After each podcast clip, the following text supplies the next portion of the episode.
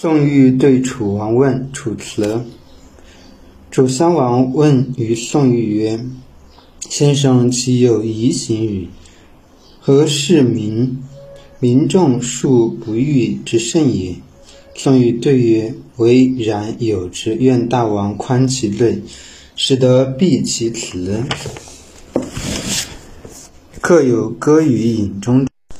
客有歌于饮中者，其始曰下里巴人，中国属，而合者数千人。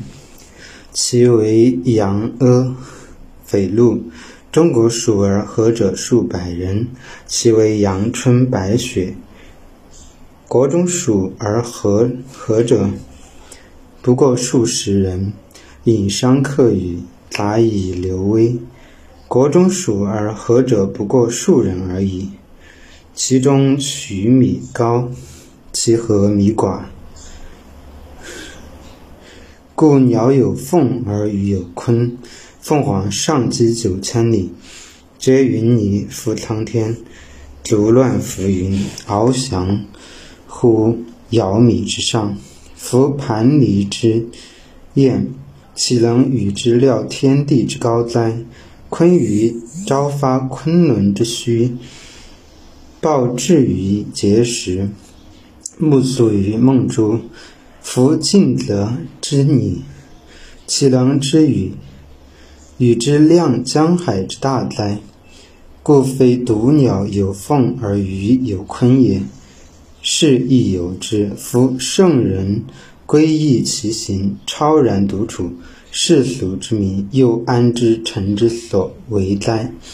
注释：宋与，战国的是楚国人，屈原以后著名的楚辞作家，著有《九变》等。楚王、楚襄王夷行，有失检点的行为。引楚国都城在今湖北江陵西北，下里巴人之通俗低级的歌曲，扬阿匪路。比较通俗的歌曲，《阳春白雪》高雅的歌曲，鲲传说中的大禹碣石山民在渤海边，梦珠则名在今河南商丘东北。归意其行，其伟的言行。译文：楚襄王问宋玉说：“先生有不好的行为吧？为什么世世人百姓不称赞你了？”宋玉回答：“是这样。”我有不好的行为，希望大王宽恕我的罪，让我把话说完。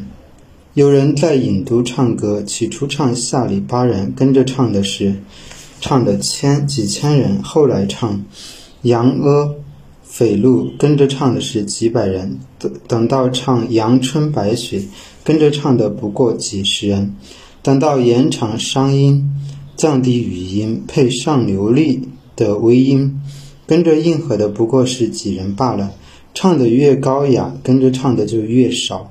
所以，鸟中有凤凰，鱼中有鲲鱼。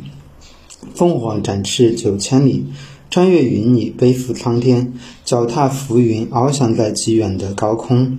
那飞翔的篱笆下的燕雀，怎能和它们同估天地之高？鲲鱼早上从昆仑山。下出发，中午到渤海边碣石上，山上路至，晚上在梦中过夜。那小池塘的泥鱼，怎么能和它同测江海之大？